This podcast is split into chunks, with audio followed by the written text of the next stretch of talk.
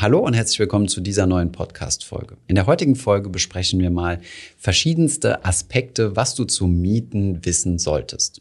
Zum Beispiel besprechen wir, wie der Mietmarkt in Deutschland aussieht oder dass wir zum Beispiel in Deutschland verhältnismäßig wenig für Miete ausgeben, wenn wir uns das Ganze mal im internationalen Vergleich anschauen. Außerdem beschäftigen wir uns mal damit, welche Kosten auf einen Mieter zukommen, was man tun kann, um einfacher eine Wohnung zu bekommen und ja, wie man das Mieten grundsätzlich finanziell effizienter gestalten kann. Viel Spaß bei dieser Folge.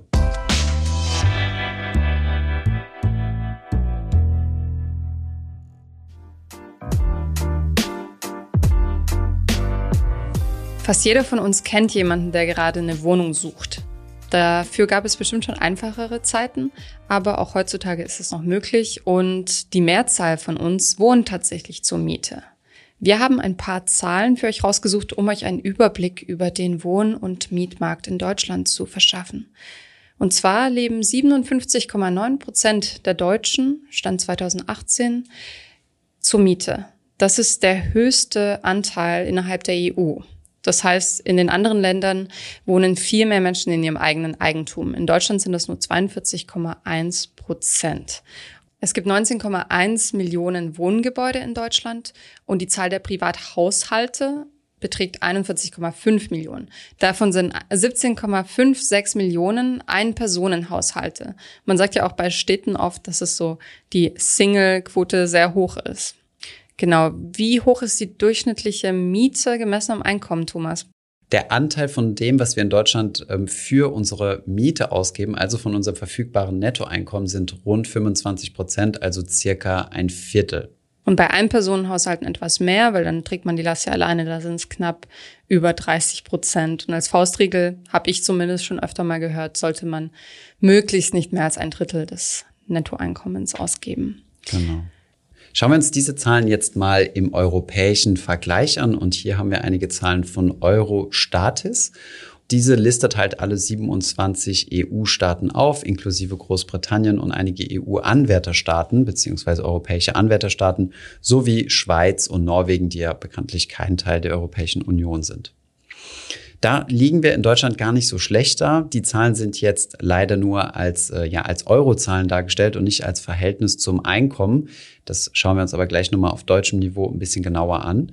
Und was da auffällt, ist, dass wir in Deutschland zwar über dem europäischen Durchschnitt liegen, denn in der Eurozone, also den Ländern mit dem Euro, wird im Schnitt 4.340 Euro ausgegeben für das private Wohnen, also private Haushalte ähm, die Geld für ihre Wohnung, Wasser, Elektrizität, Gas und so weiter eingeben, je Einwohner im Jahr 2020. Klingt jetzt vielleicht ein bisschen, äh, bisschen komplex, aber das sind im Jahr, also wie gesagt, 4.300 Euro. In Deutschland liegen wir da ein kleines bisschen drüber, nämlich bei 4.900 Euro, aber immerhin in Anführungszeichen nur auf Platz 11. Das heißt, es gibt zehn Ländern, wo das Wohnen nochmal deutlich teurer ist. Ganz vorne ist die Schweiz sowie Luxemburg und Island gefolgt von Dänemark und Finnland. Die Schweiz auf Platz 1 sind es 9000 Euro pro Jahr. In Luxemburg und Island sind es jeweils 8 bzw. 7400 Euro. Jetzt denkt ihr vielleicht, ach, das sind ja weniger als 500 Euro pro Monat für Miete und Nebenkosten. Ich zahle aber viel mehr. Ja, das liegt daran, dass vor allem in Städten die Mieten oft weit darüber liegen, über dem Durchschnitt liegen. Und vergesst nicht, dass viele Menschen auf dem Land leben oder auch in Ostdeutschland sind die Mieten weiterhin sehr viel geringer als in den beliebten Städten. Und mehr als drei Viertel der Deutschen leben aber heute in Städten, 77 Prozent. Und der Trend zeigt weiter nach oben. Laut IFO-Institut ist das seit Mitte des 19. Jahrhunderts so, dass immer weniger Menschen auf dem Land leben oder leben wollen. Das liegt an verschiedenen Dingen. Los ging dieser Trend mit der Industrialisierung und somit auch der Verteilung der Jobs. Dazu kommt der Trend der Suburbanisierung. Das heißt, die Vororte werden auch belebt, vor allem für Familien und für Pendler. Hm. Und den Trend kann man noch gut weiter beobachten, dass es tatsächlich äh, immer mehr Leute in die Städte wollen, weil auch heutzutage trotz keiner Industrialisierung gibt es immer noch äh, die Jobs in der Stadt. Es ist attraktiver zum Leben, es gibt mehr kulturelles Angebot, es gibt mehr Bildungsangebot. Ich bin auf dem Dorf groß geworden. Ähm, da gab es früher eine Post, es gab zwei Banken, es gab äh, eine Grundschule. All das, was ich gerade aufgezählt habe, gibt es nicht mehr. Es gab mehrere kleine Supermärkte. Da gibt es jetzt nur noch einen einzigen. Das heißt, man sieht, äh, wo der Trend hingeht. Die Post äh, muss man jetzt in der Bäckerei äh, abgeben, also die Päckchen. Und ähm, ja, ansonsten gibt es noch einen Briefkasten. Das heißt, es ist eigentlich ganz gut. Man kann daran eigentlich ganz gut sehen, dass so die ländlichen Regionen halt ausdünnen. Es gibt aber, es kann natürlich sein, dass es dieser Trend auch rückwärts geht. Aber worauf ich noch eingehen wollte, ist, ähm, dass es wirklich einen großen Unterschied gibt zwischen Städten und, äh, und ländlicher Region. Und das ähm, kann man eigentlich auch in einem ganz anderen Land sehen, was wir, Anna, eben im Vorgespräch besprochen hatten, nämlich äh, Frankreich. Ich habe gesagt, oh, erstaunlich, dass Frankreich unter Deutschland ist. Und zwar ganze 30 Euro weniger geben die Franzosen im Schnitt äh, fürs Wohnen aus. Kann natürlich daran liegen, dass die Franzosen erstens mal günstige Elektrizität haben, Stichwort Atomkraft. Und ähm, auch, ich glaube, wenn ich mich nicht irre, weniger für Wasserversorgung bezahlen. Auf der anderen Seite ist aber die Stadt, in der ich in Frankreich lebe, Paris, deutlich, deutlich teurer als jegliche Stadt in Deutschland. Und äh, auch hier sieht man dann also wieder ganz stark den Kontrast zwischen ländlicher Region und, ähm, und Großstadt. Von daher, ähm, wie sieht es aus, Anna? Hast du Zahlen für uns, ähm, wie das äh, in Deutschland, also wie da die Unterschiede sind? Ja, also wir haben dazu auch mal ein Video veröffentlicht. Wo zahlt man wie viel und wo bleibt am meisten übrig? Das könnt ihr auf YouTube sehen. Das ist super interessant und erleuchtend, finde ich.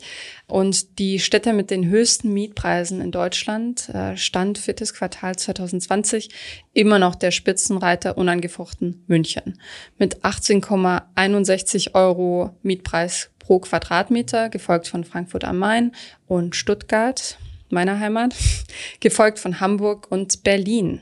Berlin ist nämlich stark aufgestiegen und ähm, hat die höchste Steigerungsquote innerhalb Deutschlands unter den Städten mit ähm, 104 Prozent innerhalb der letzten zehn Jahre. Genau, also von 2009 bis 2019. Und da kann man eigentlich ganz gut nachvollziehen, warum die Berliner denn so die, ja, sagen wir so, so das, das innerdeutsche Völkchen sind, was am lautesten stöhnt, was so was Preissteigerungen angeht. Es gibt ja auch einige Städte, die dann müde lächeln in Deutschland und sagen, ja, so, so teuer ist es bei uns schon immer gewesen oder ist es sogar noch teurer. Aber was halt das, äh, ja, das Ganze so schmerzvoll macht, ist natürlich diese starke Steigerung.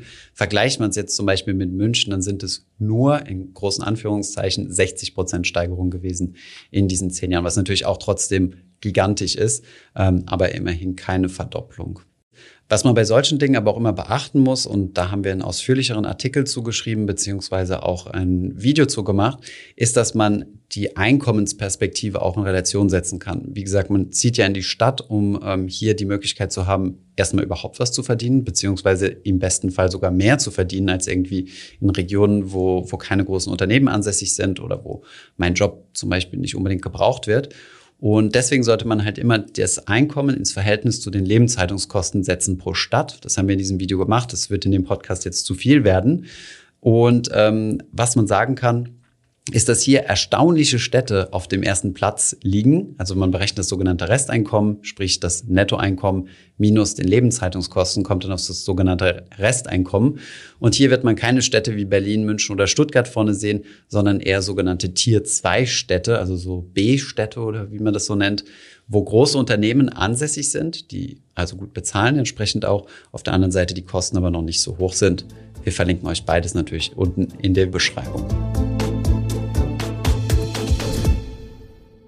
Aber kommen wir mal zu diesen Kosten. Was sind denn solche Kosten, Anna, die auf einen zukommen, wenn man Mieter ist?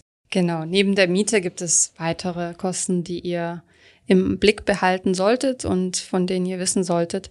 Vor dem Einzug, direkt nach Vertragsabschluss, üblicherweise ist die Kaution fällig. Und die darf gesetzlich maximal drei Monatsmieten betragen.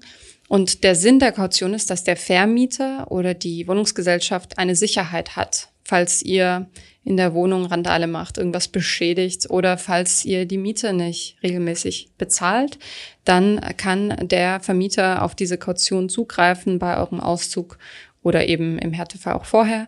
Und ähm, die Kaution muss der Vermieter sicher verwahren und euch am Ende des Vertragsverhältnisses inklusive Zinsen, wobei die zurzeit wahrscheinlich sehr gering ausfallen werden, wieder auszahlen. Ich krieg auch ich glaube, einmal jährlich kriege ich so einen Brief ähm, mit der Information darüber, wie hoch mein Kautionsbetrag jetzt mit den 0,1 Prozent Zinsen beträgt. Da erinnere ich mich auch noch dran, als ich meine erste Wohnung äh, gemacht oder gemietet habe, habe ich ein eigenes Mietkautionskonto damals bei einer Bausparkasse eingerichtet und habe da noch 1,5 Prozent Zinsen bekommen oder so. Ähm, heutzutage würde ich der Einfachheit halber einfach dem Mieter, das, äh, dem Vermieter, sorry, das Geld überweisen und sagen, hier überweist es mir zurück am Ende. Ich weiß nicht, ob der administrative Aufwand sich für ein Mietkautionskonto noch lohnt, aber manche Vermieter hätten das gerne so, damit sie das Geld nicht verwahren müssen. Was sich aber für manche von euch lohnen könnte, ist die Mietkautionsbürgschaft, wenn man zum Beispiel Student ist, Studentin ist und nicht mal kurz die drei Monatsmieten vorstrecken kann, weil man von BAföG lebt oder was auch immer, dann kann man bei einer Bank oder Versicherung so eine Mietkautionsbürgschaft abschließen für eine jährliche Gebühr. Genau, also da fallen dann nochmal Kosten an. Vielleicht können wir einige Anbieter verlinken. Genau, würde ich aber aufpassen. Also wenn man die Möglichkeit hat, das Geld irgendwo anders herzubekommen, Papa, Mama, dann ja. Ansonsten, also würde ich das tendenziell eher bevorzugen. Kosten der anderen Art sind äh, die Abschlagszahlungen. Gerade hier in Berlin begegnet das einem fast überall, wenn man eine Wohnung sucht, äh, weil der Markt eben so knapp ist, dass sich das die Menschen teilweise auch ausnutzen ähm, und für eine alte Küche irgendwie 2000 Euro fordern. Mhm. Dazu seid ihr als Neumieter nicht verpflichtet, allerdings ist es so eine Verhandlungsbasis und es ist oft ja auch sinnvoll, dass man manche Dinge, die schon eingebaut sind, übernimmt und dann kann man sich eben darauf einigen. Allerdings empfehlen wir euch, dass ihr da einen Vertrag abschließt und vorher checkt, ob alles in Ordnung ist. Genau. Also die eben genannten Zahlen zu den entsprechenden Städten sind Nettozahlen, aber zu, also Netto, Nettomieten, zu den Nettomieten kommt aber dann noch die Betriebskosten dazu, so dass aus der Nettomiete dann oder aus der Kaltmiete die Warmmiete wird. Das sind dann entsprechende Kosten, die über die Hausgesellschaft ähm, abgewickelt werden, also die quasi gemeinsam bezahlt werden und dann umgelegt werden. Dazu zählen dann zum Beispiel zur Verfügungstellungen von verschiedenen Leistungen, wie zum Beispiel Heizung, Ab- und Zuwasser. Die Kosten für den Fahrstuhl werden auf die Mieter umgelegt, die Hausreinigung, also quasi die, die Reinigung der gemeinsamen Flächen, wenn es eine Gartenanlage gibt, auch das, auch das, die Beleuchtung von zum Beispiel Treppenhäuser, Straßenreinigung, Müllabfuhr, Hausmeister, Schornsteinfeger und so weiter und so fort. Dazu kommt dann je nach eurem individuellen Verbrauch und da könnt ihr euch auch selbst oder müsst ihr euch auch selbst einen Anbieter suchen. Gas, falls ihr in einer Wohnung mit Gasanschluss wohnt, äh, Strom. Da gibt es auch verschiedene Optionen. Es gibt Vergleichsrechner, da könnt ihr auch einiges sparen, wenn ihr regelmäßig wechselt. Dann der Rundfunkbeitrag, die ehemalige GEZ, liegt momentan bei 17,50 Euro im Monat pro Haushalt. Und auch da könnt ihr euch äh, ja, informieren, ob ihr nicht vielleicht äh, davon ausgeschlossen sein könnt. Ist ein sehr emotionales Thema übrigens. Wir haben zweimal auf Instagram einen Post gemacht zur GEZ und äh, das sind immer Themen, wo wir extrem viele äh, Kommentare zu bekommen. Äh, Spoiler, nicht immer die positivsten. und äh, ja, wie gesagt, Stromverträge, da könnt ihr auch sparen, wenn ihr vergleicht. Und es gibt auch ähm, kluge Entscheidungen und un eher unkluge Entscheidungen, wie zum Beispiel eine Elektroheizung, die zieht halt richtig viel Strom. Ein alter Kühlschrank ist vielleicht auf eBay Kleinanzeigen günstig zu haben, aber zieht entsprechend auch mehr Strom. Also da spart ihr am Ende vielleicht dann doch nicht. Achtet also bei euren Anschaffungen auf die Energiebilanz. Genau, da gibt es einige Versicherungen, die ihr abschließen könnt. Was ihr auf jeden Fall abschließen müsst, ist eine Haftpflichtversicherung. Das darf sogar, wenn ich mich nicht ganz irre, der Vermieter von euch verlangen, äh, hier einen Nachweis zu haben. Dann könnt ihr optional eine Hausratversicherung abschließen. Wäre meines Erachtens nur dann sinnvoll, wenn euer Hausrat wirklich so wertvoll ist, dass wenn da größere Schäden entstehen, dass euch das einen hohen finanziellen Schaden zufügen würde. Ansonsten kann man sich das Geld eigentlich sparen. Genau, beim Auszug, damit sind wir jetzt am Ende der Kosten angelangt, müsst oder könnt ihr auch damit rechnen, dass ihr noch kleine Renovierungs- und äh, Schönheitsreparaturen vornehmt und das ist dann im Mietvertrag geregelt. Also es ist nicht verpflichtet, dass ihr streichen müsst, sondern es kommt dann auf den Zustand der Wohnung und auf den Mietvertrag und die Regelungen darin an. Nun, bevor man all diese Kosten bezahlen muss, muss man erstmal eine Wohnung bekommen. Hm. Vielleicht noch ein, ein kleiner Hinweis äh, vorab. Ähm, wir sprechen ja häufig vom Notgroschen. Ja, und gerade dieses Thema Notgroschen ist gerade ähm, bei solchen Dingen ziemlich wichtig zu haben. Erstens mal für eine Kaution einfach so locker aus der Hüfte stemmen zu können. Und zweitens, falls es irgendwie unerwartete Kosten gibt, die auf einen zukommen, zum Beispiel eine größere Stromnachzahlung, wenn man sich äh, am Anfang falsch eingeschätzt hat und dann doch fünf Bitcoin-Miner äh, angeschlossen hat und merkt, dass, äh, dass die Stromversorgung höher ist. Keiner Spaß am Rande, das äh, werdet ihr sehr wahrscheinlich gar nicht dürfen, laut eurem Stromanbieter, der wird euch recht schnell den Saft abdrehen. Genau, also nochmal auf das Thema zurück. Ein Notgroschen zu haben, ist äh, finanziell auf jeden Fall intelligent, äh, auch in so einer Situation. Ja. Gut, sprechen wir jetzt über das Thema, äh, wie komme ich an eine Wohnung ran? Ähm, da haben wir uns auch so ein paar Tipps rausgesucht, ähm, ja, was man idealerweise machen sollte. Also wer von euch noch nicht auf Wohnungssuche gegangen ist, ähm, der sollte sich auf jeden Fall auf ja, ein bisschen Stress gefasst machen, denn die Konkurrenz schläft nicht. Das heißt, ihr bereitet alle Dokumente am besten jetzt schon vor und ähm, häufig wird schon gelistet, was erwartet wird, aber Standard ist meiner Erfahrung nach Arbeitsvertrag beziehungsweise Gehaltsnachweis über die letzten drei Monate. Wenn ihr studiert, kann das in dem Fall auch eine Bürgschaft von Verwandten, Eltern oder ähnlichem sein, ein Schufa-Auszug, möglichst positiv, und eine Mieter-Selbstauskunft. Ähm, die wird oft geliefert von Maklern oder von Vermietern, meiner Erfahrung nach. Da gibt man eben so Dinge an, wie ob man Haustiere hat, ähm, was das Einkommen ist, ob man raucht und so weiter. Wobei das glaube ich nicht, nee, ob man raucht. Doch, doch, das, ja? wird, das wird tatsächlich gefragt, äh, müsst ihr aber nicht äh, legal verpflichtend richtig beantworten. Also wenn mhm. ihr Raucher seid, seid ihr nicht verpflichtet, darauf zu antworten. Genauso wie wenn ihr Kleinsttiere habt, also sowas wie Katzen oder Hasen oder sowas, Hunde zählen da nicht mit rein, dann äh, könnt ihr das ruhig verschweigen, denn äh, auch wenn der, denn diese Tiere benötigen keine Zustimmung vom Vermieter. Das heißt, ihr könnt die einfach haben und braucht dann nicht ähm, um Erlaubnis zu bitten. Für das gute Verhältnis mit eurem Vermieter ist es natürlich trotzdem ratsam. Aber mhm. ja, und vielleicht noch ein Punkt zur Schufa. Ähm, hier würde ich vorher, also ihr dürft äh, einmal, äh, mindestens einmal im Jahr, wenn ich mich nicht irre, wenn nicht sogar häufiger, genau, eine kostenlose Schufa-Auskunft bekommen. Das ist dann leider nicht so komfortabel per Klick äh, über die Webseite, denn dann müsst ihr bezahlen. Die Schufa will ja auch Geld verdienen, sondern ähm, ihr müsst dann einen Brief hinschreiben. Wir haben da mal einen Musterbrief den können wir euch auch verlinken. Und dort könnt ihr dann eure Schufa zunächst einmal abfragen und schauen, wie denn euer Score ist und ob da irgendwelche Einträge sind. Das solltet ihr auf jeden Fall vorab machen.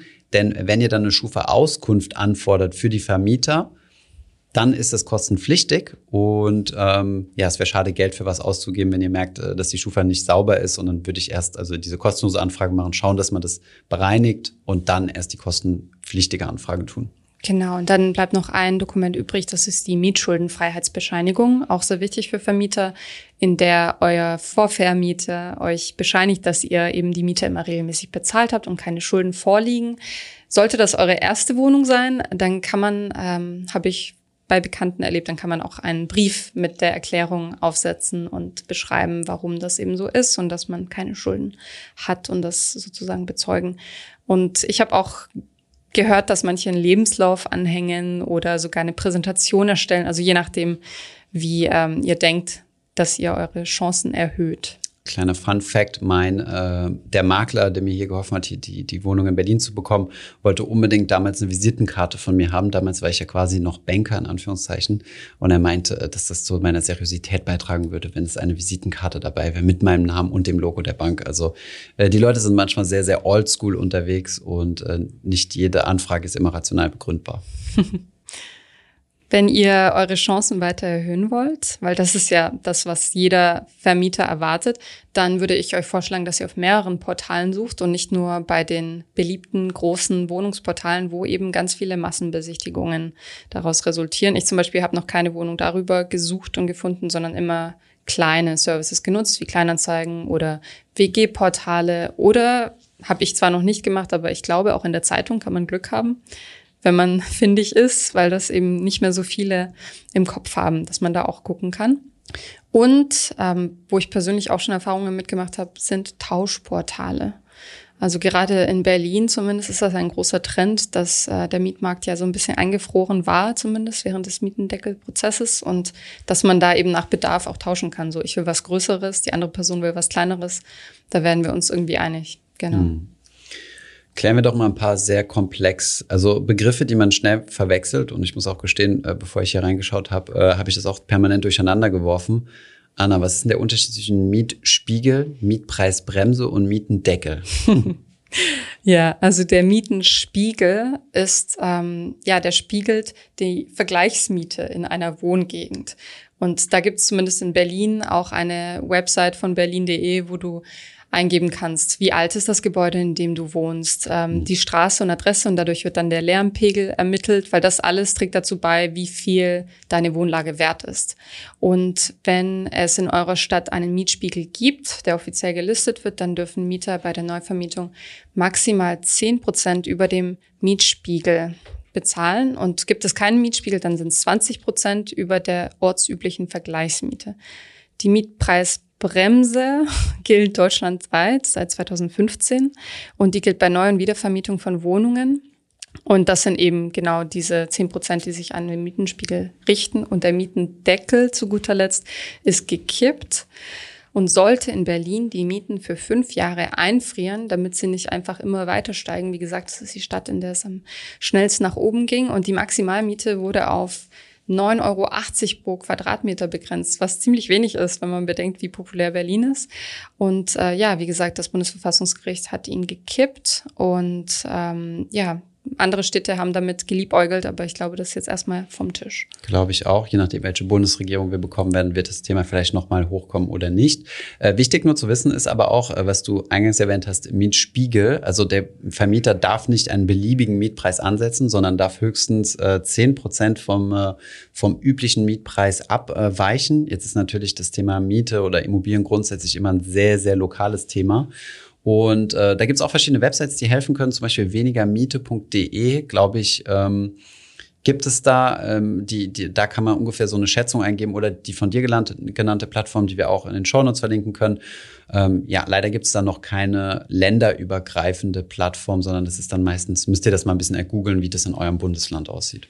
Ja, und ich habe auch gehört, dass Vermieter da teilweise sehr geschickte Strategien verfolgen, wie äh, möbliert zu vermieten Klar. oder ähm, eine Renovierung vorzugeben. Genau. Also da muss man schon genauer reinschauen oder sich eben beraten lassen. Oder genau. einfach eine neue Küche oder ich meine, auf der anderen Seite, ich meine, wir sind ja auch hier unter anderem ein Investoren-Podcast und es wird sehr wahrscheinlich sicherlich viele unter euch geben, die selbst Vermieter sind.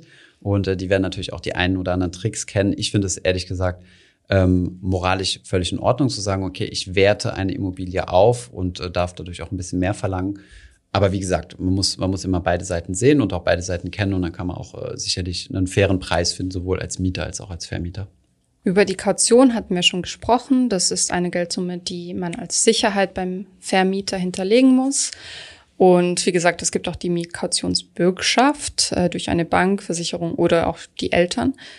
Ein anderer Begriff, den man früher sehr oft gehört hat, mittlerweile nicht mehr so oft, ist die Maklerprovision bei der Miete. Mhm. Da gilt heute das Bestellerprinzip. Das heißt, wenn der Vermieter einen Makler in Auftrag gibt, um einen neuen Mieter zu finden, dann muss er auch die Provision für ihn zahlen und nicht mehr ich als neue Mieterin. Genau, das war in der Vergangenheit nicht so gewesen. Fand ich auch relativ frech, ehrlich gesagt. Deswegen, äh, also in Frankreich ist das zum Beispiel immer noch der Fall. Als wir unsere Wohnung gesucht haben, haben wir extra darauf geachtet, ähm, ob jetzt hier ein, ein Makler im Spiel ist oder nicht. Ähm, als wir jetzt hier die neuen Büroflächen gesucht haben, galt das nicht. Das ist Verhandlungssache im Gewerbebereich. Aber für Privatpersonen geht das Bestellprinzip. Kann also sein, dass trotzdem ihr die Maklerprovision bezahlen müsst, wenn ihr zum Makler geht und sagt, finde mir was. Das kann, das kann natürlich auch eine Option sein für Leute, die keine Zeit, keine Lust haben. Ähm, die beauftragen dann einen Makler. Die Provision ist allerdings gedeckelt auf maximal zwei Netto-Kaltmieten plus Mehrwertsteuer. Das heißt, äh, es kann nicht unendlich gewuchert werden. Wir haben noch ein paar Tipps zusammengetragen rund ums Thema Umzug und Mieten, die wir mit euch teilen wollen, so als kleines Fazit. Mhm.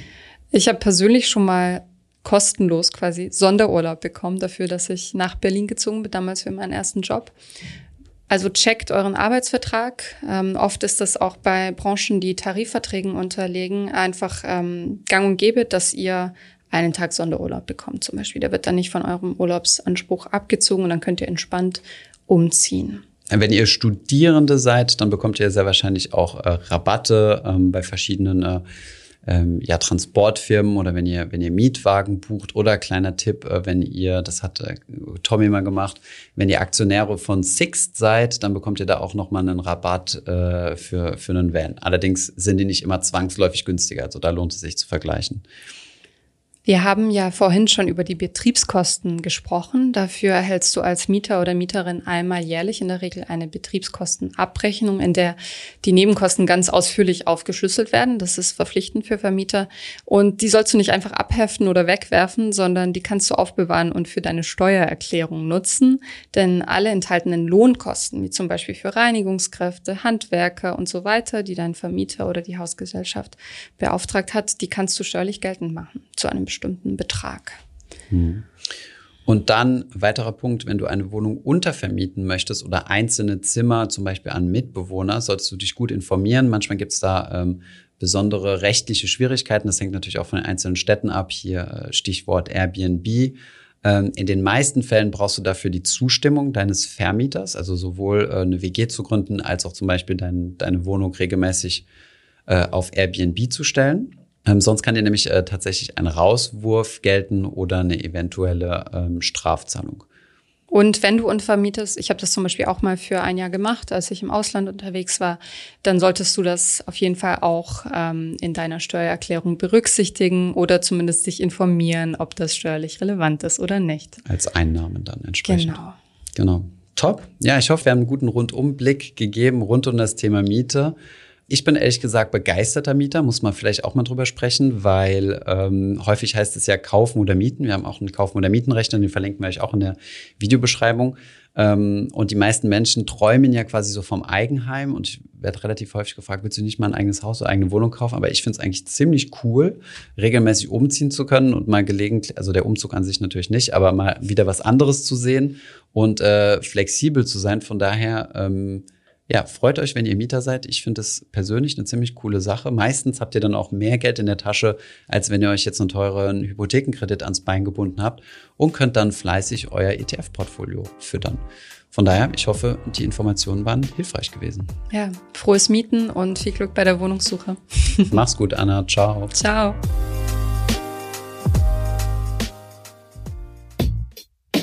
Ich hoffe, diese Podcast-Folge hat dir gefallen. Wenn ja, dann zöger doch nicht in deinem Umfeld über diesen Podcast zu sprechen, bei Freunden und Bekannten. Ich denke, es gibt auch in deinem Umfeld viele Menschen, die sich für das Thema finanzielle Bildung interessieren oder interessieren sollten. Wenn du auf iTunes bist, würden wir uns auch freuen, wenn du uns eine positive Bewertung dalässt. Das hilft uns, den Podcast noch einfacher auffindbar zu machen. Alle wichtigen Links und Verweise findest du wie immer in den Show Notes zu diesem Podcast. Vielen Dank fürs Zuhören und bis zum nächsten Mal.